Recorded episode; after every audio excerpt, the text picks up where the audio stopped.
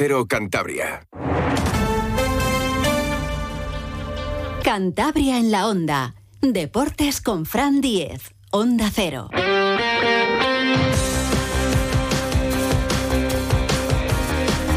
Saludos, tiempo ya para la información deportiva aquí en Onda Cero Cantabria con José Luis San Julián en la realización técnica. Ayer por la tarde, noche a las 8 se celebraba en el estadio, en los campos de sport del Racing pues un recuerdo, un bonito homenaje con bengaleo, con esas bengalas rojas de lo que fue el día del no se juega, del plante de Copa del Rey. Pero tal día como hoy, hace 10 años, se celebraba también un evento importantísimo para la historia de un club que va a cumplir en este mes de febrero 111 años.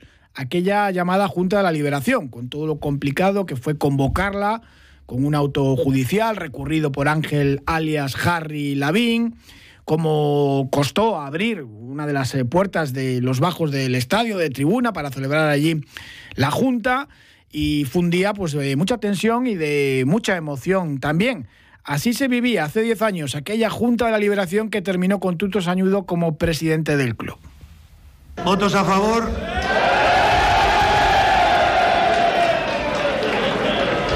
Por tanto, se aprueba como primer punto del orden del día el cese del actual Consejo de Administración.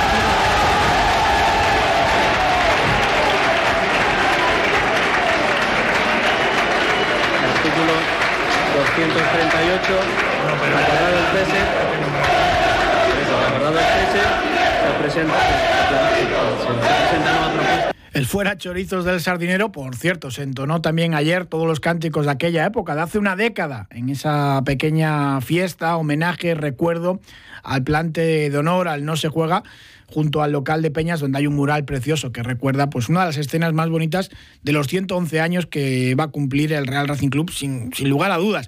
Todavía se están pagando todos los desmanes de aquella junta directiva, de aquel Consejo de Administración de Ocupas, que no pusieron nunca un duro en el Racing, y todo lo que fue eh, hasta el partido ante la Cultural Leonesa con un gol en los últimos instantes de, Coné, porque es que no dejaron ni tóner a las impresoras, ni papel, y había que sacar adelante pues ese encuentro. No había ni siquiera dinero para, para pagar al, trío arbitral de aquel encuentro poco a poco el Racing fue saliendo adelante y consiguió salir adelante, mm, que fue realmente complicado. Todavía se estaban pagando, ¿no? Parte de, de la deuda concursal y todos aquellos problemas que, que generó, ¿no? Tanto Francisco Pernia como Ángel Lavín alias Harry, ya lo recordábamos el otro día, que ha sido hasta la fecha el único presidente del fútbol español que ha entrado en la cárcel por su gestión deportiva. Otros lo han entrado por otros eh, casos. Hoy, afortunadamente, las preocupaciones son deportivas, que tampoco son pocas. Hoy regresaba a los entrenamientos la primera plantilla del Racing, que entrena José Alberto. Tres derrotas consecutivas han hecho daño, pero bueno, hay también novedades y alegrías, ya que Juan Carlos Arana ha entrenado. Aquí cuando se lesionó de un esguince de rodilla, lo, comentamos, como mucho dos semanas, forzando, forzando, podría llegar a la Morevieta. Pues bueno, con un vendaje ha entrenado y el Canario eh, yo creo que podría estar. Es verdad que tampoco merece la pena forzarle mucho si no recupera bien porque sigue teniendo molestias. Grenier entrena con normalidad, ya tuvo minutos el otro día en Valladolid.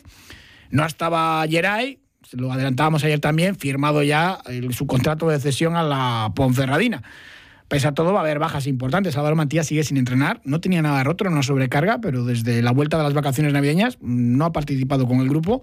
Así que, pues bueno, un problema. Y Andrés Martín y Ñigo Vicente, que, que no van a poder jugar el domingo en Lezama ante la Morevieta, ante el colista, porque siguen sancionados. Hoy, después del entrenamiento, pasaba por los micrófonos de los compañeros de los medios de comunicación Lago Junior, el futbolista africano, que fue de los más destacados en la segunda parte allí en Zorrilla, hablaba precisamente de cómo había visto a Juan Carlos Arana en el entrenamiento, o sea que bastante bien, y de Geray también, al que deseaba a lo mejor allí en tierras bercianas. Primera gana, gana sí le, le he visto bien. Eh, creo que todavía tiene un poco de molestia por lo que me ha comentado, pero bueno, esto luego se encarga eh, los oficios y los médicos, pero le he visto entrenar bien, le he visto entrenar bien. Y Geray, pues eh, yo creo que Geray es un chico que me cae muy bien y yo lo he aconsejado, ¿no? Que este chico tiene, tiene nivel para jugar incluso en segunda división, aquí no ha podido ser, y va a bajar de categoría, con un jugador de su edad tiene que jugar, y cuando juegas aprendes, cuando juegas mejoras, y cuando juegas eh, te ven la gente, ¿no? te ven, ven la calidad que tienes, y para él va a ser muy importante, y estoy feliz por él, porque al final creo que ahí va a jugar, y es un jugador que cuando vuelva aquí al Racing nos va a aportar mucho.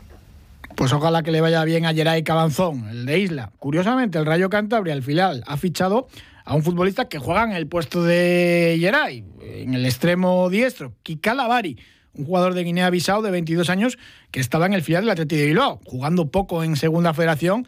Los eh, cachorros eh, están primeros en su grupo la temporada pasada en Primera Federación descendieron. Tampoco jugó demasiado, pero es un jugador que cuando estaba en el Portugalete que destacó mucho. Un extremo derecho con, velocidad, con buen regate, disparo con las dos piernas.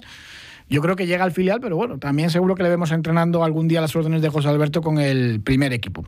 Hablaba Lago Junior del mal momento que vive el Racing en este arranque de la segunda vuelta de 2024. Y el jugador africano, que es veterano, lo que pedía es tranquilidad en esta segunda división. Bueno, eh, sí que es verdad que no se empezó bien el año, eh, el equipo no está en una dinámica muy buena, pero yo creo que el último, el último partido contra Valladolid, bueno, se ha visto un equipo competitivo, un equipo que ha dado todo lo que tenía, nos han ganado por, pequeños detalles, ¿no? Que bueno, eh, vamos a intentar corregir y tenemos que seguir, tenemos que seguir porque quedan muchos partidos y, hay que estar tranquilo. Luego, bueno, el equipo está bien, el equipo está bien. Eh, nosotros somos conscientes, ¿no? Sobre todo la gente que tiene más experiencia, que no siempre vas a tener una buena dinámica, ¿no? Eh, momentos malos, pero lo importante es los momentos malos que te duren poco, ¿no? Porque cuanto más largo se te hace, pues pues ahí empiezan los problemas. Y nosotros somos conscientes, pues vamos a intentar salir cuanto antes eh, de esa mala racha y si puede ser el domingo mejor. Pues ojalá que sea ya el domingo y que consigan vencer en Lezama la Morevieta.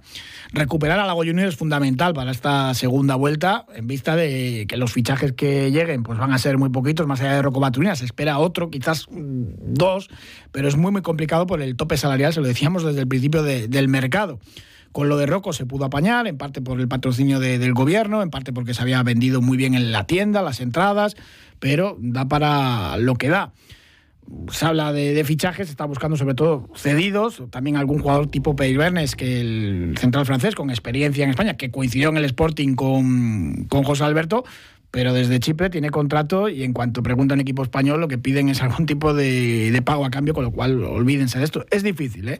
Es difícil. El plazo de fichajes se cierra mañana a las 11 y 59 minutos. ¿Algo va a venir? Sí, tampoco creo que sea un fichaje que vaya a cambiar la vida del racinguismo, ni mucho menos, pero en eso trabaja y las salidas. Pues caso de Lago Junior, por ejemplo, dijo desde el primer día que él no salía, que se quería quedar. Hubo ofertas del Málaga, por ejemplo, muy importante, y él dijo que estaba a gusto en Santander, que su familia estaba bien y que no se movía. Es difícil a veces salir eh, y sacar jugadores. Ahí también entra el trabajo del director deportivo. Caso de Geray, había muchos equipos que estaban dispuestos a pagar la parte de su ficha y el jugador, pues al final decidía salir y tener más minutos. Lago Junior, eh, lo comentaba hoy, pues no estaba jugando mucho, pero, pero tenía esa motivación de demostrarle al míster que puede contar con él. No estaba jugando mucho, pero estaba entrenando muy bien como un profesional que creo que soy. Y este domingo, bueno, este lunes pasado el míster decidió darme la oportunidad y bueno, intentó aprovechar, intentar ayudar al equipo. Ha sido una, una pena no poder llevarnos los tres puntos, eh, pero bueno, a nivel personal creo que eh, la asistencia que doy a Peque es una motivación para seguir trabajando, ¿no? Y sobre todo a nivel personal, ¿no? Por un tío que lleva varios partidos sin jugar, creo que es una, una motivación, ¿no? Y bueno, contento. Y cuando no juegas, pues ya empiezas a dudar, dices, no sé si confía en mí, eh, a lo mejor no estoy, no estoy haciendo bien las cosas. Eh, yo creo que no, yo creo que no, pero yo creo que el lunes le he demostrado que puede confiar en mí. Y si el domingo no, no, no salgo de inicio, pues el siguiente entrenamiento voy a seguir peleando para que, para que, para que vuelva a confiar en mí, de eso se trata, ¿no? Decía el director deportivo del Racing, Miquel Martija, al principio del mercado, con la presentación de Rocco Baturina, que no le preocupaban las salidas porque había muy buen vestuario y es verdad, jugadores como Lago Junior muy profesionales, siempre implicados al 100% y en general, o lo mismo Juan o incluso Pombo también, eh, que no hacían daño al vestuario. Hay muchas veces que hay futbolistas que si no juegan, pues eh, terminan convertidos en un problema y por ese lado, pues el Racing puede estar tranquilo. y ahí, pues, Lago Junior también cuando llegó al Racing Presidente del Málaga nos contaban eso, ¿no? Dentro del vestuario es alguien que aporta y eso es muy, muy positivo. ¿Qué es lo que necesita para volver a ser el, buen jugador que ha sido y lo ha demostrado en primera, en segunda división? Pues contaba hoy, lo que necesita es esa confianza de, tener minutos. Jugar, jugar y tener más oportunidad. Y cuando fallo decir, hago confío en ti, juega otra vez, porque sé lo que has hecho, sé lo que has demostrado. Al final yo creo que soy un chico con experiencia y he jugado un montón de partidos puedo tener dos, tres partidos malos, pero yo creo que soy un buen jugador, ¿no? Eh, y puedo ayudar al equipo, puedo aportar muchas cosas al equipo, pero que me den la oportunidad, porque al final si juegas eh, dos, tres partidos y luego estás seis partidos sin jugar, luego te pone ocho minutos y luego te pega cinco sin jugar, al final el jugador empieza a tener muchas dudas y es normal, ¿eh? somos personas, es normal el mister ya lo ha comentado. Yo soy una persona muy directa, digo todo lo que pienso y el mister se lo ha comentado y me, ha dado su opinión y con lo bueno con el mister se puede hablar de todo, ¿no? Es lo que más me gusta de él. Y el mister me ha dado su opinión, había jugadores que estaban mejor que yo y yo lo entiendo claramente. Eh, he tenido que seguir trabajando, pero bueno, cuando uno no juega por se enfada porque siempre quiere jugar, pero hay que reconocer que hay gente mejor, ¿no? Pues Lago Junior, sincero, se abre de par en par el corazón y ojalá, ojalá que, tenga más minutos en esta segunda vuelta y que pueda demostrar cosas, como hizo en Zorrilla la segunda parte, pues la primera no estuvo especialmente bien. Sobre la Morevieta, el colista en Lezama, no va a ser un partido para nada sencillo. Le preguntaban a Lago Junior si el Racing era favorito y es que es clarísimo. Ojo, que es que se puede llevar un susto perfectamente ante una Morevieta que está jugando la vida, y lo decíamos eh, ayer, si es que el Racing ha encajado más goles que el colista, que la Monevieta. No se puede confiar ni un instante el Racing, yo creo que en el vestuario lo tienen claro, por lo menos así lo decía Lago Junior. En segunda división no hay ningún favorito, ¿no? El Cartagena mm, nos ha ganado nuestro, nuestro campo. Eh, nosotros vamos a ir a hacer nuestro partido. Tenemos que, como he comentado antes, tenemos que acabar ya con la mala racha cuanto antes. Eh, para coger buena dinámica, para estar bien, sobre todo mentalmente, porque al final encajar tres derrotas pues no está bien, ¿no? No está bien. Y vamos a ir a hacer nuestro partido, intentaremos ganar como sea y estoy convencido que vamos a volver con los tres puntos. Lo último de la actualidad del Racing, repasar horarios. ante la Morevieta este domingo le Lezama a las 4 y cuarto. El siguiente partido es el sábado 10 a las 9 de la noche ante el Español, con ese homenaje también al Racing de Paco Fernández y el plante de honor. Después, salida a Albacete para jugar el domingo 18 a las 2 de la tarde. Y conocíamos ayer por la tarde el horario del Racing Leganés a las 4 y cuarto. El sábado a las 4 y cuarto. Hay que decir que ese sábado está programado porque el viernes se cumple los 111 años del aniversario del club, el 23 de febrero. Es el viernes. La mayoría de los actos yo creo que se pasarán al viernes porque, claro, el 24, si se pensaba organizar comida antes del partido, pues claro, con el horario de, ese Racing Leganés a las 4 y cuarto, pues se estropea un poquito. Pero bueno, hacemos un pequeño alto y seguimos repasando la actualidad del deporte.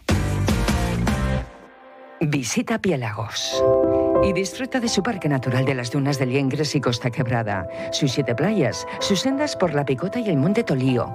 Visita Piélagos y asómate al río Paz sobre el puente viejo que une Oruña y Arce. Recorre parte del Camino de Santiago. Visita Piélagos y practica surf, bodyboard, piragüismo o escalada. Recorre sus 12 pueblos a caballo o en bicicleta. Visita Piélagos y déjate seducir por el buen hacer de sus productores agroalimentarios y por la mejor mejor gastronomía cántabra. Piélagos, grande por naturaleza.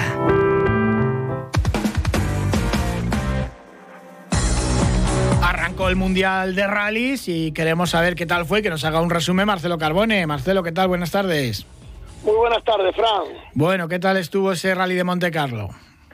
Bueno, la verdad que estuvo muy muy interesante. Había muchas expectativas, ¿no? Por varios motivos. Bueno, Tana cambiaba Tana cambiaba de equipo, un nuevo sistema de puntuación también que no se sabía exactamente cómo cómo iba a ser. Bueno, en definitiva, eh, fue un, rally muy interesante con una gran actuación, por cierto, de Pepe López. El español que hizo, hizo un carrerón, lo comentábamos en, el, los primeros tramos y la verdad que, estaba sorprendiendo a todo el mundo. Sí, Sí, sí, fue el piloto que en su categoría hizo hizo más mejores tiempos, exactamente ocho, así prácticamente la mitad de los tramos de, del rally, los mejores tiempos los hizo él. Eh, finalmente no pudo ganar en su categoría. Bueno, era casi imposible ganar, ¿eh? porque está corriendo contra pilotos eh, no solamente locales, franceses, como fue Jean Ros Rossell, el que ganó, sino que encima es un piloto oficial y que conoce perfectamente el rally. Pero ya Pepe López hace dos años había hecho un rally de Monte Carlo muy bueno y sinceramente fue una, un aviso de que este año hay que contar con él porque va a seguir el Mundial. Estrenaba aparte copiloto David Vázquez, un piloto, un copiloto gallego que hasta ahora había estado corriendo con, con Senra. Bueno, en definitiva, que para él fue un rally muy bueno y eh, cuando empieza la temporada siempre los pilotos tienen que completar presupuesto, ¿no? Y en su caso, si necesitaba un buen resultado, lo ha, lo ha conseguido. Aparte, estrenaba también coche porque corría con un Skoda muy concreto con el que no había una evolución, un Evo 2, que no había tenido eh, tiempo prácticamente de probar y sinceramente el rally de Monte Carlo con la cantidad de trampas que tiene no es el mejor sitio. En cualquier caso, en general fue un rally muy bueno. También hay que contar con que Jan Solans, que tiene un programa muy bueno con el equipo de Teo Martín, estrenaba el nuevo Toyota de Rally 2. Es decir, Toyota en este rally presentaba su coche para la segunda, la segunda categoría de los rallies. Bueno, no lo hizo tan bien, estuvo muy lejos de Pepe López, pero para Jan Solans no solamente estrenaba coche, sino que no conocía el rally. En cuanto, en cuanto al, al rally, digamos, de los eh, pilotos que van a luchar por el Mundial, el primer paso adelante lo ha dado Thierry Neuville, que por segunda vez gana en Monte Carlo. Eh, Ogier se lo puso complicado, pero eh, estuvo muy cerca, pero Ogier tenía un problema eh, personal. De hecho, en la segunda etapa, en, en, un tramo lo entrevistaron y se puso a llorar, eh, eh, muy, muy emocionado. Había perdido una persona muy, muy cercana que fue quien más le ayudó cuando él empezó a correr en los rallies y anímicamente no pudo presentarle batalla a Neuville, pero bueno, hizo segundo, que no está nada mal, y, y el tercero, Elfin Evans, junto con Tanak y Neuville van a ser los que se van a jugar el campeonato. Gracias, Marcelo. Un abrazo. Igualmente, buenas tardes. Del 1 al 5 de mayo en Camargo, fiesta homenaje a Pedro Velarde.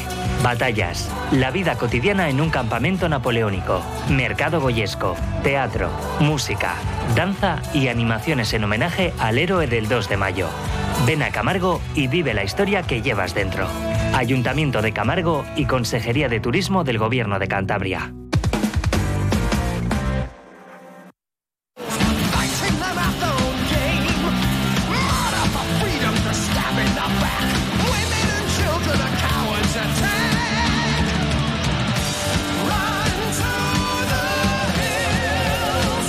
Run to the Hills, corremos eh, o correr hacia las colinas de Iron Maiden, que es la canción oficial del Epic Trail Villa de Cartes, que se celebra el sábado por la mañana desde los Torreones de Cartes.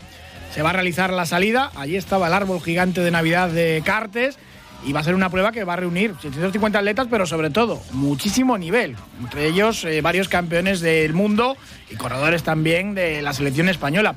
Saludamos a Fidel Fernández Varela, que es el presidente del Club La Braña, que es el que organiza Epic Trail Villa de Cartes. Fidel, ¿qué tal? Buenas tardes. Hola, buenas tardes. Bueno, ya el viernes empezáis antes de la carrera con un par de charlas muy interesantes, ¿no? Eso es, eh, el viernes, aprovechando que iniciamos ya la entrega de dorsales a los corredores, pues vamos a aprovechar para hacer tres cosillas interesantes. La primera va a ser eh, una charla sobre nutrición deportiva que la va a hacer nuestra amiga Eda García de Sport 12 Nutrición y Deporte. A continuación, eh, también estará nuestro amigo Fernando Velasco Magaldi, que es eh, bueno, ella es muy conocido por parte del Club de Montaña Labraña porque es un hombre que tiene un, corazón enorme, hace eventos y retos deportivos para dar visibilidad a las enfermedades raras, a Lela, esclerosis y demás. Y, nos va a contar cuáles son sus próximos proyectos, que van a ser muchos y muy interesantes y aparte pues daremos la típica charla briefing sobre eh, la carrera del día siguiente pues un poco hablaremos y, y, explicaremos un poco el recorrido cuáles son las partes importantes cuáles eh, son las zonas donde hay que tener un poco más de cuidado y básicamente pues esas tres cosas junto con la entrada, entrega de dorsales serán lo que inicie el, el, fin de semana. Es una buena manera de atraer a los participantes ya el viernes y que recojan el dorsal y evitar aglomeraciones el sábado. Sí, eh, hacemos un llamamiento para que la gente pues vaya el lunes en vez del sábado, porque muchas veces en este tipo de carreras queremos ir o quieren ir todos a la misma hora eh, además muchos son un poco tardíos y, y, van siempre cuando quedan pocos minutos para el inicio de la carrera y se pueden hacer aglomeraciones. Intentaremos que no ocurra esto, pero sí que es cierto que cuanto a más gente vaya el viernes, mejor y así pues pueden beneficiarse de, escuchar a, esta gente. El sábado casi casi clima primaveral. Seguro que no pensabais en unas condiciones eh, meteorológicas así cuando elegisteis la fecha.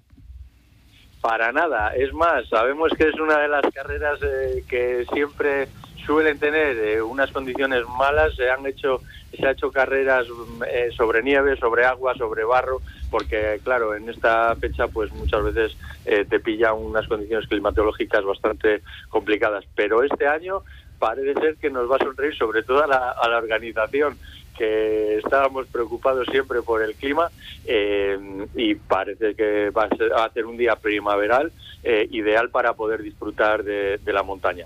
Y eso que se agotaron las inscripciones eh, prácticamente en, las primeras horas, y eso siempre es de agradecer, que hay veces que, claro, te inscribes y dices, uy, igual ese día nieva, ¿no? y todo lo contrario.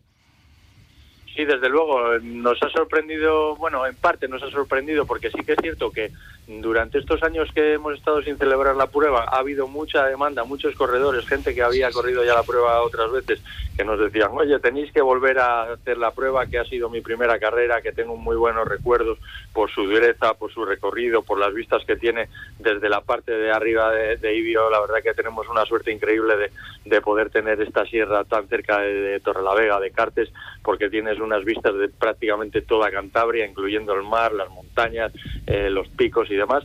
Y claro, pues nos hemos visto un poco eh, casi en la obligación de volver a recuperar esta carrera ante la demanda. Sí que es cierto que no esperábamos tener tan buena acogida porque posiblemente si hubiésemos querido sacar muchos dorsales podríamos haber llegado a los 1.200, 1.300 participantes, pero hemos querido que primase la calidad antes que la cantidad.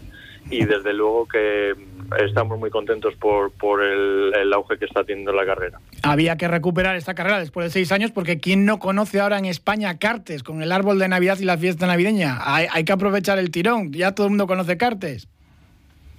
Sí, desde luego. El otro día hablando con Agustín, digo, bueno, igual si dejas el árbol montado podemos hacer, yo que sé, un final de carrera con la meta en la punta del árbol o algo para que ya dé un poco más de, de metros positivos, pero como hay muchos metros positivos en el recorrido, que es un recorrido muy exigente, le hemos dicho que, desmonte el árbol, que ya vamos a, pasar página del árbol, que el año que viene tendrá que volver.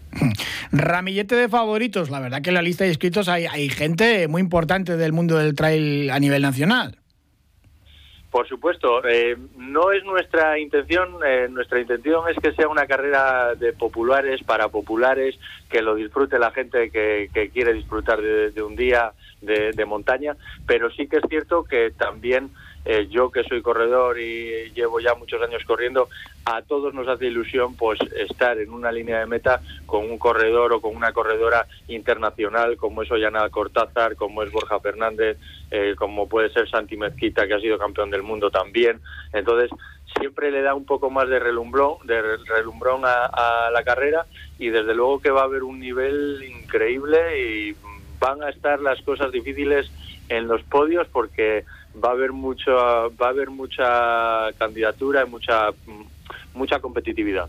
Pues Ollana Cortázar fue campeona del mundo de Skyrunning en 2011. Ollana Cortázar, ¿qué tal? Buenas tardes.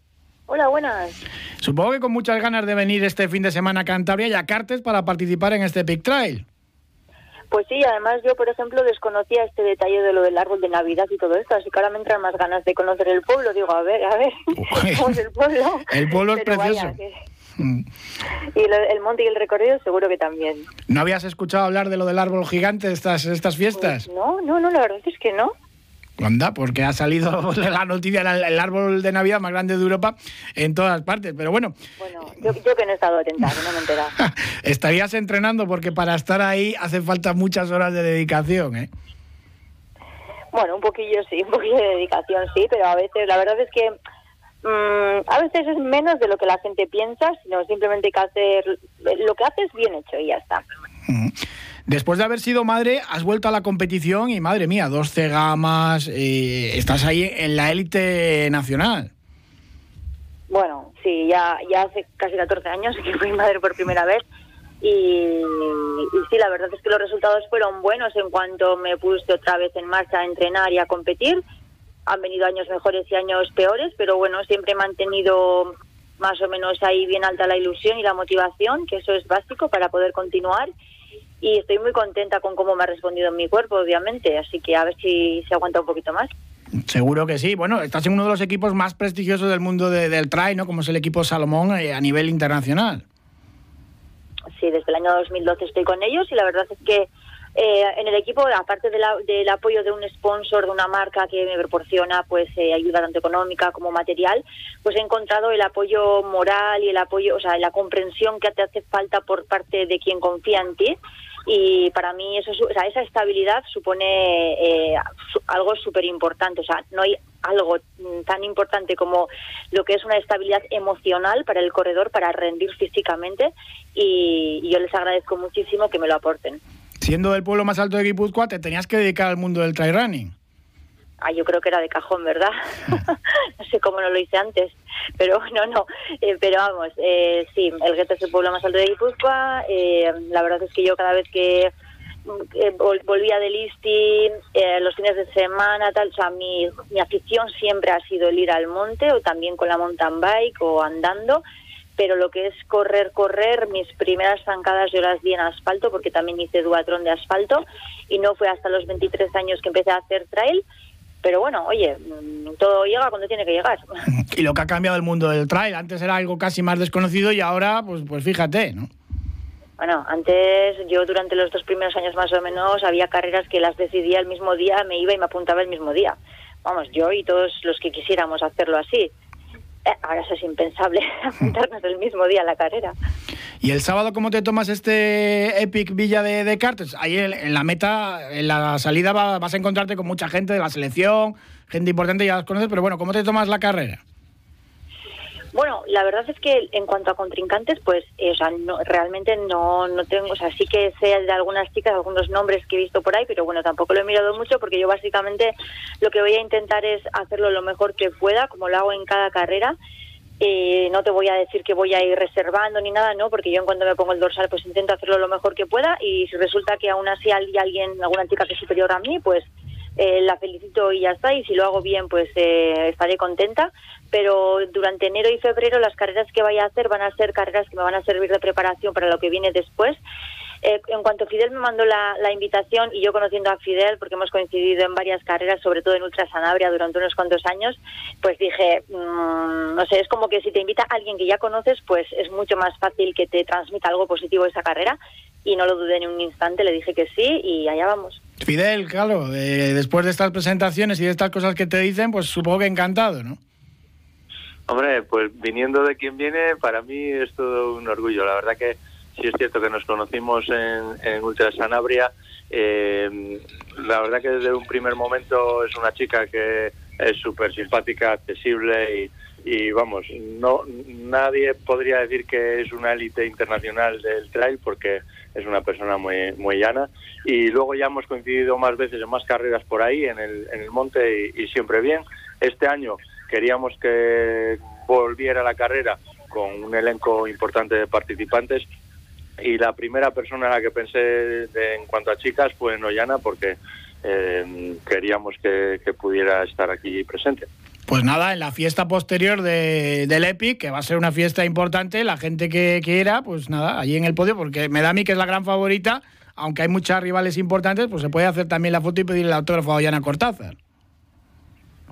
Bueno, claro, pues que si se me pueden acercar, pues claro que se me pueden acercar.